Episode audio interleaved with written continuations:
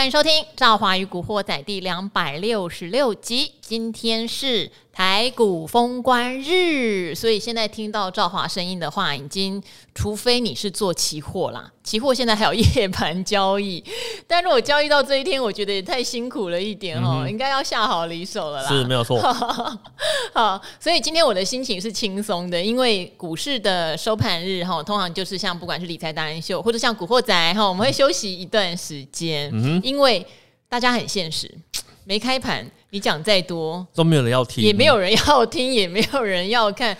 好，我们先介绍今天的来宾哈。我们今天来宾是我们的存股教父古鱼。Hello，各位听众，呃，朋友，大家好，我是古鱼。今天太适合古鱼了，嗯，因为他本来就没有在做什么交易，是，所以有没有封关对他来说没差，对，就算没封关，他十几二十天没交易也是正常的事情，是没有错。你如果没有跟我讲今天封关的话，其实我也不知道今天是最后一天，他根本没有在留意哈。好，但是我们今天在录影的时候很好笑，在现场就问了几个达人嘛，今天有权证小哥，有古鱼，有阿格力这样子，然后呢，就大家在讨论说虎年。呃，总共下跌了两千七百多点哈，当然因为尾巴的这边有反弹起来。所以我们的总体跌幅，我觉得看起来没有很可怕，就在十五帕多。嗯、说实话，我觉得以一个空头市场来说，它真的不能算跌很多，年头到年尾哈。我们看过真的很夸张的空头市场了。嗯哼，对，好，但是呢，呃，小哥当然就得意的说他有赚钱嘛。那当然，因为他做的是短线，而且多空都做，加上小哥真的比较爱做空，嗯、所以等于这个虎年下跌的过程中，他赚的一定比赔的多，这样子。嗯那阿格力呢？他很擅长一些很利基型的选股，嗯、也表现的算不差。这样，嗯、然后古鱼就说：“哦，如果我是这两年加码的，是比较没有办法赚到钱呢、啊。”好，可是那也没有什么差哦，因为古鱼很多年前买的东西，现在都便宜到不行，是哦，几乎都快做无本生意了，是没有，所以他也没差。好，但是到了兔年其实是股鱼年哦。好，为什么这么讲哦？因为股鱼它本来就有做所谓的股债配置。是。好，如果大家对古惑仔有印象的话，那也记得在去年的大概九月、十月，我们都特别讲那个债券价格现在很甜的这件事情。哈、嗯，真的是讲了不知道多少次了。是好，那二零二三年债券价格是非常有机会回温的哦。好，那再加上股票。如果以他的零零五零投资数来说，嗯、现在是蓝灯啊，是也是一个买进的时间点。我的年来了，好，等于他觉得在二零二三年这个兔年好了，嗯、他能赚到钱的几率其实比虎年大很多，是没有错。我相信一般的投资朋友们其实也是这个样子。嗯哼，嗯哼好，好，所以呢，今天我就请古鱼来聊一下。嗯，在整个农历年的过程中，是你可能会比较关注。哪一些事情，然后你会如何盘算做你的资产配置？嗯，事实上呢，我们在农历年这段时间啊，哦，我们会做几件事情哦。首先呢，第一个呢，非常专注的把我的年夜饭给吃完哦。然后呢，呃，年夜饭吃完之后的话呢，然后我们从高雄啊，那重新呢再回到台北之后啊，我们才会开始呢来做一些呃今年度的呃整个规划。整理的这一块啦，哦，那因为毕竟在二零二三年的部分来讲的话，就如同刚刚赵华所说的哦，我们之前就已经有在跟听众朋友在做所谓的股债配置的一个分享哦。那股的部分哈，事实上会分成两块啦，哈，一块的话是纯粹在个股投资的这一块，然后另外一块的话呢是在呃所谓的呃景气灯号投资的这一块。好，那当然我们在投资的这个过程里面，都在节目里面，我比较少跟各位去做呃个股的投资的一个讨论哦，这是有原因的哈。你知道为什么吗？因为啊，我这些股票啊，在我的手上都已经持有，可能因为有一些都已经超过十年、十五年以上了哦。其实我们现在讲起来，它的整个在呃这种十几年的整个成成本的一个摊提呀，跟一个涨幅的过程里面，那些对我来讲啊，它的成本是趋近于零了。哦，那当然，你说我拿这些东西来跟各位听众朋友来做讨论的时候，我觉得这个意义不大啦，因为这个成本啊，呃，听了对你来讲也没有任何的一个意义。好，那我跟你讨论说，我当初为什么要买这档股票，对你来讲也是毫无意义可言的，因为当时的时空环境跟现在的时空环境可能落差非常大了。哦，所以你会发现，我很少会跟观众朋友来呃针对呃个股的部分来做一些讨论。哦，但是呢，我们在呃，那个在 ETF 的一个产品的部分，我花了非常多的一个时间哦，因为其实我认为，哦，ETF 的一个产品啊，它是一个呃真正适合上班族投资的一个产品。因为为什么？我们我其实以前我们在做分享的时候，我都会跟学员讨论一个问题：你是不是一个诚实的人？哦，那为什么我们这样子说呢？因为你要诚实啊，你才会能够去面对问题。那投资首先要面对的问题是你能不能够花时间去做研究？那你如果没有办法花时间去做研究的时候，你又去买一档需要做深入了解的呃公司的一个股票，那你不是呢在打自己的嘴巴吗？好，我这边帮古鱼补充一下哈，因为如果说长期 follow 古鱼的人会知道，他会说，哎，股市会上两万点，对不对？嗯、好，那也有很多人会在虎年一直开玩笑说啊，股鱼说了两万点呢什么的。嗯、好，其实股鱼的意思是，股市如果你以长期来看，它是往上走的，是这中间当然会有遇到空头年哈修正的时候，但修正的时候。反而是他觉得布局最好的时间点。是，那在上涨的过程中，你保持乐观，可是对他来说，在上涨的过程中，它的加码的幅度相对就有限。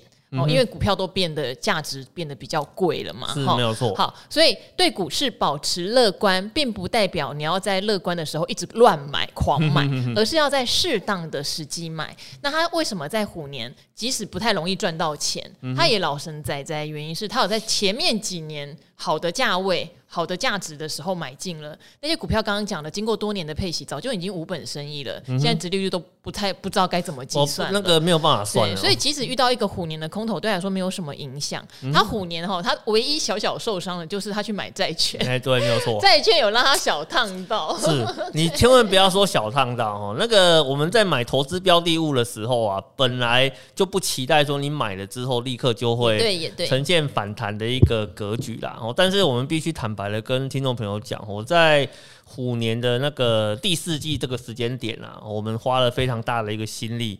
哦，在做呃债券的一个布局哦，因为事实上呢，以前我们在谈投资的时候，我们像我还在工作的时候啊，哦，我我大概股跟债的配置的比例啊，大概其实蛮接近八比二的一个程度，就是我绝大部分都还是放在呃股票市场这一块，然后呢，呃少部分哦，我觉得呢是一个非常呃不能够受伤的一个部位的话呢，我就尽可能把它放在跟债券或是收益型产品的这一块。哦，那当然了，我们后来从公司里面退下来，哦，我们的比重稍微做了一点调整。哦，那那个时候我把呃股票的部分调整成六，哦，那债券的部分调整成四。但是呢，我们在今年，啊，我们把部位的部分的话呢，把它给颠倒过来了。哦，股票的部分的话呢，我把它做呃调整到四，然后债券的部分调整到六。哦，所以代表其实代表什么意思？就代表说呢，我们在呃，二零二二年的这个时间点里面，我们在债券部位吼，那个呃投注了蛮多的一个心力在这个地方哦。那主要的原因其实也非常简单啦，哦，就是呃我在过去做投资的时候，我非常看重呃过去的数据哦，它告诉我们未来可能会往哪个方向去走。那你如果觉得说，诶，我在这个数据的研究里面，我发现呢，诶，它可能往哪个方向走的胜率是很高的时候，那你必须在胜率高的那个方向呢，把你的资金做压注哦，你才有机会可以赚到呃最好的一个报酬率表现嘛。那事实上，在二零二三年的一个部分来讲的话呢，诶，其实我们从手上的一些相关的一个统计资料上面来看啊，诶，其实债券在二零二三年的一个表现啊，应该是蛮可以期待的啦。哦，所以我们在这边呢做了一些呃部位上面的一个调整。哦，不过我们还也还是会提醒观众朋友一件事情啊，就是毕竟呢，几率还是几率哈。几率的话呢，呃，你往胜率高的地方压，但是不代表呢它会往低胜率的一个方向去走。哦，所以这是我们在投资市场的时候，你还是必须啊对。呃，你的风险啦，哦，稍微要有一点点的警戒啦，不要说我觉得它胜率很高，我就呃去做个什么 all in 的一个动作啦，然后把它全部都给压下去。基本上我们是不太建议这么做的啦。嗯，还有就是看你个人到底是不是真的有需要。嗯，我现在比较担心的是哦，以前我们在讲股债配置或是债券的一些优点的时候，事实上回响是不大的。嗯、可当然最近回响就变大了，因为可能太多人都在讲说债券的值利率出现一个哇，真的很难得罕见的高值利利率哈，因为我们常常把美国的十年期或二十年期的公债也类比于几乎是无风险，除非美国倒嘛，美国倒才不会付利息给你。是是是。好，那当它的所谓的基准利率目前的目标是五点一趴哦，照理来说，债券的值利率也会趋近于五趴。是，那确实它有涨到好像四点七、四点八，对不对？哈，这个值利率的部分，所以这是很罕见、很罕见的一个利息，而这个利息又是那种所谓类似无风险的，一定会给你的。好，因为这样的一个特殊的现象，让这个短期内很多人把眼光关注到债券。但是我还是必须提醒大家，如果你今天哈，其可能年纪轻轻，然后你习惯在股票市场上冲进冲出，或是你已经开始认真做资产配置跟存股，但你并不是这么喜欢债券的稳定性的人，你很可能会因为现在觉得，哎呀，二零二二年做股票好痛苦哦，那干脆就买这种稳定型的东西，结果等到二零二三年股票市场开始动的时候，你又开始觉得，哎，我我到底当初为什么要买那么多的债券？这好无聊哦，是没有错，只是涨个两趴三趴，真的好无聊哦。因为其实以前那个台股啊，有个很有趣的现象，你知道吗？就是股票市场重挫的时候，那时候还没有债券。产品可以做替代，大家都跑去买啥？都跑去买中华电啊！哦，就是觉得我受伤了，我现在买一个稳定。对对对，然后我买个啊，就稳定的啊，公司大啦，有品牌啦，我在用啦，然后殖利率看起来稳定啊，就跑进去做买啊。可是呢，当你这个很痛苦的时间过去之后，就像刚刚赵华讲的啊，股票市场开始动起来的时候，很多人又开始啊捶胸顿足啊，我当初怎么那么笨啊？我怎么不抄底？对啊，我们没有抄底，我全部去买了什么鬼中华电信啊，那股市都涨了一千点，结果它的股价动都不动，跟个什么东西一样，有没有？开始那边恨天恨地，那边骂这间公司是个烂货。我觉得哈，这个都是不必要的一个情绪啦，因为你从头到尾都没有搞清楚，你为什么要去投资这个产品。哦，那哦，当时我们这边会做一点点小小的解释哦，就是说为什么。哦，我们会在这种呃股票市呃，应该说在债券市场看起来良好的时候，会去做一个非常大幅度的一个调整呢。因为其实对我来讲，第一个我本来就有在做债券的投资，这本来就有哦。对，然后第二个的话呢，哦，那呃，我已经从职场里面退下来了。哎，等一下，我们聊一下你退下来的条件。哦，OK，好，嗯，那我们我已经从职场里面退下来了。那我退下来之后的话呢，其实。固定收益的现金流对我在这个身份下面是非常重要的一件事情。那在过去啊，哦，债券的一个产品，它的殖利率只有三个 percent 左右的时候，其实它没有办法吸引我太多的一个兴趣。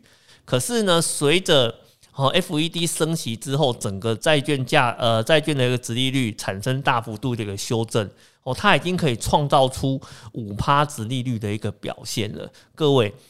我们以前、啊，在听呃呃所谓的退休规划的时候，一定你一定有听过一个叫做 FIRE 的活动哦。这个 FIRE 的活动啊，它有一个非常核心的呃原则是什么？你要找到一个可以固定产生四趴回报的一个产品，然后呢，一直把你的资金往里面去做投注。哦，然后呢，哦，四趴的回报，它在整个呃提供给你四趴的一个现金之后，那它一年内把四趴填补回来的几率，经过统计的运算，那个几率是非常非常高的，所以他就把这个数字给定下来了。那你有没有想过一个问题？以前你要找稳定四趴的一个投报，非常的困难。哦，因为债券只有三趴嘛，那定存只有一趴，所以呢，你要去找四趴的投报，你只能够把你的资金放在风险市场里面哦，比如说像一些高值利率、高值利率的一些股票啦，你才有办法拿到哦超过四趴的一个呃一个收益嘛。可是你看债券的价格修正之后的话，对这些做 FIRE 的，包含我在内，我觉得非常的兴奋啊，因为以前我要找四趴不好找啊。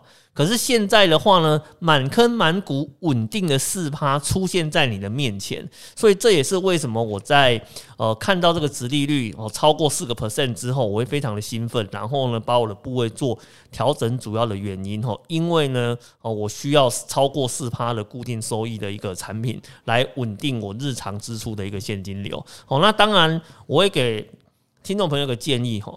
你如果没有这种需要的话，哦，我觉得你的钱其实不需要好放在债券市场里面去的。你反而应该是把钱呢先呃存在你的银行里面，然后把好好的去研究股票市场啊落底的一个表现哈，去买股票，这个才是一个比较好的一个选择啦。嗯，好，呃，我刚刚为什么特别问到股鱼哈？因为股鱼是从电子业哈上市公司优退，哎，你后来有拿到优退吗？没有，哦、没有拿到优退，没有优退，我没有优退。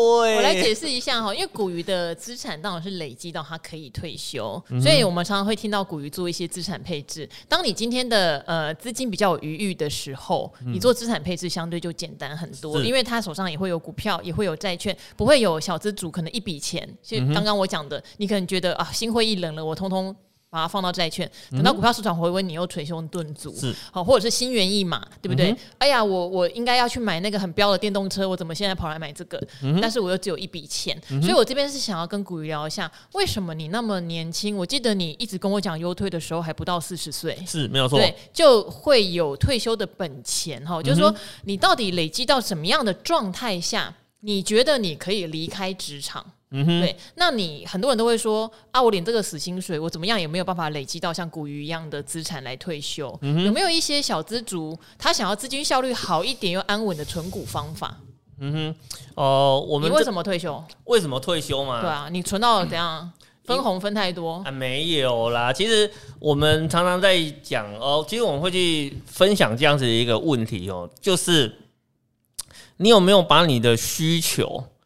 哦的那个数字啊，真的把它给算出来哦。事实上，我们在过去参加各种活动的时候啊，哦，如果在没有计算之前，你问他，你觉得你退休需要多少钱？其实每个人他都是呈现一个天马行空在想象的一个阶段嘛。哦，那你说什么一千万、两千万，这个数字是很常听到的。好像我在前几年那个股市大好的时候啊，那个什么呃，有些媒体啊去访问街头的年轻人啊，你觉得大概要多少钱你才能够去退休？二十几岁的年轻人，然后你问他退休的问题，你知道他喊出来的数字是多少吗？是不是大概三千万？没有，八千跟一亿都有哦。因为我记得有财经杂志哈有算过，好像一般人觉得要满就是要安心退休要三千万。对对对对，这个数字是有的哦。那可是年轻人那时候喊出来是八千到一亿，然后八千到一亿的话呢，然后。记者又问他说：“那你觉得你这辈子有没有可能赚到八千到一亿？”他说：“他拿计算机算一算的话呢，可能这辈子顶多只能够赚一千多万而已啊。”所以他就觉得，他就觉得说啊，这个呃，这个退休的话离他太遥远了。可能家人会给啊，父母累积的资产啊，啊，家家人会有累资产的对呀、啊，现在不都这样的移转嘛，对不对？那你有可能什么职务的一个调整啊，工作内容的一个调整，或是你有一些什么其他的一个机遇嘛，对不对？其实后面是。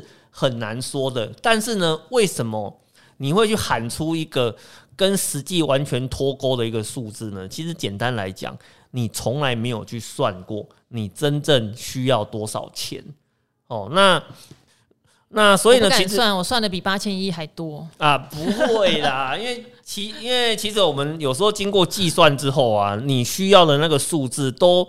比你想象中的远远的小了很多，因为事实上我在外面参加那种所谓的财务规划的活动的时候啊，那个有所谓的专业的财务规划师啊、来协助那个家庭或是个人哦来做一个财务诊断的时候，那呃，我那时候得到一个非常惊人的一个回馈哈，就是。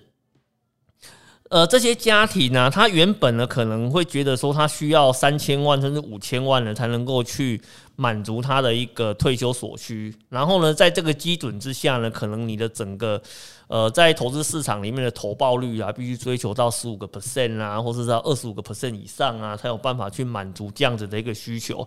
请你记住，我刚刚讲的是他在还没有去做详细的一个诊断之前，他想出来的一个状况。可是呢，呃，他经过跟财务规划师的一个沟通哦，然后呢，去一条一条去梳理他家里的整个状况之后，那以及呢，把他的资金呃厘清哦，跟做部分的一个配置的调整，后来惊讶的发现啊，你实际上要的绝大部分的人，你的整个投报率的部分，其实只需要五到六个 percent 就够了，嗯，哦，就可以创造出。你理想的那个退休生活的一个数字，因为大家只是有点心急，觉得我不能只赚那么一点点，反而容易赔更多。对 对对，然后你也没有把你的所有的条件把它给加进来看哦，所以呢，你当你把条件看得不仔细的时候，你就会哦去产生一个非常错误的计算结果。所以呢，你看哦，为什么呃我们在职场里面我们敢哦很早的时间呢就去达到一个所谓的退休这个要件？因为很简单哦，我唯一做的一件事情就是说我很早就把那个数字给算出来了哦。比如说呃我们会去计算啊哈，比如说你每个月啊你。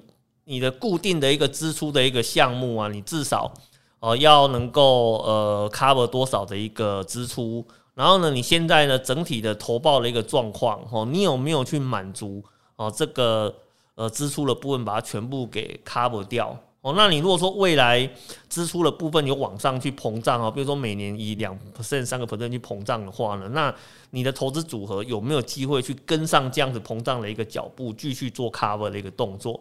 当你发现你的计算呢一旦可以过得去的时候，其实呢，呃，你退休的一个条件就已经成立了。嗯，哦，那我们常常在讲说啊，当你发现你的条件成立的时候。哎、你看职场的心态就不一样了哦。哦，以前你看职场啊，你可能会觉得说啊，我今天一定得要哦，在职场里面的话呢，承受着很多莫名的一个压力哦，因为呢，我可能需要呃这份的薪水啦，这份的工作啦，然后去维持我所我所谓的所有的一个支出。可是呢，当你发现了你的投资的一个部位哦，已经可以满足你的生活所需的时候，那其实你在工作的一个态度。反而会得到一个正向的一个改变。哎、欸，我问你哦，因为像你，你我知道你太太还是有稳定的工作，是没有错，养一个小朋友，女孩子，没有错。那这样子，你大概觉得现金流每年你有多少的从股息再息的回馈的时候，你会安心？呃，以你自己的状况来说，以我自己的状况，因为股息不是很奢侈的人，嗯哼，对，还蛮简朴的。呃，其其实我们其实我们是这样子算的哈，就是。不代表你现在是这样的钱啊，因为可能比这个多很多，但是基本多少？基本是多少吗？我们其实我那时候在算的时候的话，就是你的部位哈，每年至少要能够创造接近四万的一个现金流，是每月吧？对，每月每月啦哈，每月至少要能够创造出乘以十二个月，假设一等于一年，如果领五十万的。呃，债息或股息的收益，你觉得基本上可以了？嗯、基本上就可以 cover 你的所有的呃支出的一个状况。不过我这边要强调一件事情哦，这个是不含房贷哦。哦，房贷也要先看，先想想看是不是已经付完了。对对对，对。如果还有把房贷的话，就要加上去。对，你房贷的部分就要再加上去。哦、那我其实我在那个时间点的话呢，我的房贷是已经清完了哦。哎、欸，你算一个月股息四万就可以。退休其实算很基本很低耶，对，那保险你有算进去吗？因为其实我觉得一般人为什么对退休有害怕，就是害怕无可预知的医医疗费。嗯哼，对。呃，其实我保险的部分的话，我在一开始工作的时候就已经买好了吼。嗯，哦，对，所以呃，像本身的话呢，我们像什么寿险啊、死亡险啊、意外险啊、医疗险的部分啦，那我们都已经。呃，把那个该买的额度啊，都已经全部都、哦、可能都买了，也没有再需要做更多保费的支出，对不对？这些你都已经算过了。对对对对，这些我们都已经算过，哦、就是说这样子的一个费用，呃，每个月的这个四万多的一个支出的 cover 的话，其实就是包含，就是不含房贷，但是呢，他已经把你日常支出的这些所谓的杂费啦，跟保险费的部分啊，已经全部都包含进去之后，哦，那你会发现哦，大概。你的现金流能够把这些东西给 cover 掉之 cover 掉的话呢，然后其实你整个的底气就会高很多了。哦，那至于多出来的一个部分啊，你其实你可以去做一个选择，哦，就是说你要去做一个呃现金的再投入啦，还是说呢你要把这个东西的话呢拿去把它做吃吃喝喝把它给用掉啊？其实那个都是你去选择的一个问题而已啦。但是呢，我发现很多投资朋友啊，他其实。最开始的第一步，他都是没有做的，就是他根本从头到尾都没有去算过，他到底每个月会支出多少钱哦，你都是用感觉在做的，而你不是真的把这个数字的部分哦，把它扎扎实实的把它给算出来。那我记得我在呃之前我们在做投资的时候啊，我跟我太太去做那个呃去记那个账啊，我们大概两个人一起。记账大概记了三年的时间哦，就是我的部分，了解自己的支出，对我的部分，他的部分，然后呢，我假日的时候会把两个人的资料合在一起啊，然后就可以看出说，哎，家里到底呃呃每个礼拜啊，每个月啦，哈，一整年啊，哈，你有哪些的一个支出啊，大额的、小额发生的时间点，大概在什么时候？其实做了三年了，啊，你会发现，哎，其实家里的这个支出的样态就已经哦非常确定了嘛，对不对？那你就可以从这里面的话啊，去确定，就是说我到底我的投资创造的现金流要到多少。啊，那我可以去保证我的未来是比较，呃，比较不用担心的。再加上，其实我我太太本身也还有在工作嘛。哦，对对，所以其实我觉得这个部分的一个压力相对来讲就会比较轻一点哈。好，因为我们知道说有的呃人哈，在前两年股市好做的时候，可能辞掉工工作，专心在家玩冲冲乐。是，哎，可是那样就是一个财富可能怎么来怎么去，再回去找工作就没有那么简单。是没有错。那古鱼的意思是因为他过去是用稳健型的存股哈，债券也有，算出他们到底这个家庭包括太太还有工作，对不对？养一个小朋友，嗯、呃，到底一个月多少钱的利息收入是够用的，扣除了房贷喽，哈、嗯，也扣除了该买的保险那些的，也等于古鱼在工作的时候很打拼、很认真、嗯、很被压榨，也很努力。对，他有赚到一些足够的收入或是分红的收入，嗯、来打造他后来的现金流机器啊。对，那他有很强调一件事情，有时候你也不要觉得这个事情很困难，主要是你有没有把你要的。支出给算好，嗯、你算好了，而且你要 坚定你的意志是往这样的方向做，不是一辞职在家，哎呀没事干了，就天天看盘，天天冲冲乐，那就又不一样了，又歪掉了，是这样很容易就歪掉了。对，所以我觉得像古鱼现在是过得快乐又健康，所以有点丰润起来。哎，好，那他也没闲着哈，开课啊，上上节目啊。嗯、虽然我常常叫他准备资料的时候，他是我所有来宾里面哦准备资料意见最多的。哦、哎呀，你太临时才告诉我了。我现在没有办法临时生这个，这个做图卡你知道有多费工吗？就给我很多的 complaint 然后我的呃制作人搞不定的时候，我就只好自己去跟他拜托说，你做一下，然后古鱼就会说哦，好啦，那讲一下啊，讲一下就好了，对，就会这样。嗯，真的啊，你们那个节目真的难度很高啊，你知道吗？我觉得你们那个达人秀这个节目啊，它基本上的第一个就是。跟时事贴得很近，好，等于说是在第一时间啊，帮我们的投资朋友来做一些市场问题的一个解答。我跟你讲啊，你这个东西啊，你把它做成付费节目，都有人会看的啊。欸，我跟呃，我这边也真的是，也不能说是自吹自擂，嗯，但是我们这边有时候也会有一些。所谓到所有的财经频道应该都留一样的哈，然后、嗯啊、你这样讲哦，就什么相信媒体就等于出货啦，嗯、呃，什么还需要媒体讲的话，就什么股民就被骗。然后其实如果你是个内行人，嗯、你就会知道达人秀是多用心的节目，嗯、以及主持人本人有多专业。嗯、对，哦、就是你你讲了一件事情，好，那个来宾真的很可怜。好。对，为什么来宾很可怜？我必须讲，我也不知道他们上其他节目怎么准备的。可是上我的节目，第一我挑来宾，第二来宾挑的资料我也挑，来宾的主题我也挑。来宾如果讲的东西跟我的认知有不一样，哈，我也会跟他说：“哎，你这好像弄错了什么的。”所以来宾有时候来。我节目哦，之前有某位来宾，我就不讲谁了，他跟我对稿对到脸臭，因为他发现这个不好 pass。是，好，因为我我对很多事情也很理解，很 follow 很深这样子哈。不过后来我也觉得大家要和平相处哈。总之就是从来宾的反应就可以知道说，达人秀不是那一种什么我今天要出货给你。对，然后而是很认真在告诉你现在发生什么事，如何合理的评估股票的价值，嗯、用什么方法？是，我觉得这是很重要的，不是爆牌。如果你今天听到我跟你讲这件事情哈，请你用这个现行观察，或者用这个基本面观察，然后你就想哦，那就是叫我买，然后我不是这个意思，嗯、是教你。以后它出现类似的情况，或其他股票你有做类似的研究，嗯、它就是一个好的买进点。是，或者你买进之后，你不用害怕嘛，嗯、它会有它的一些什么样配息呀、啊，嗯、或是说你不要一次就买了，它下跌的时候到一个合理的价值的时候，它是更好买。嗯、其实我们讲的很多都是方法跟 know how，、嗯、而不是说爆牌。是，哎，怎么自吹自擂花了很多时间？但是我必须说。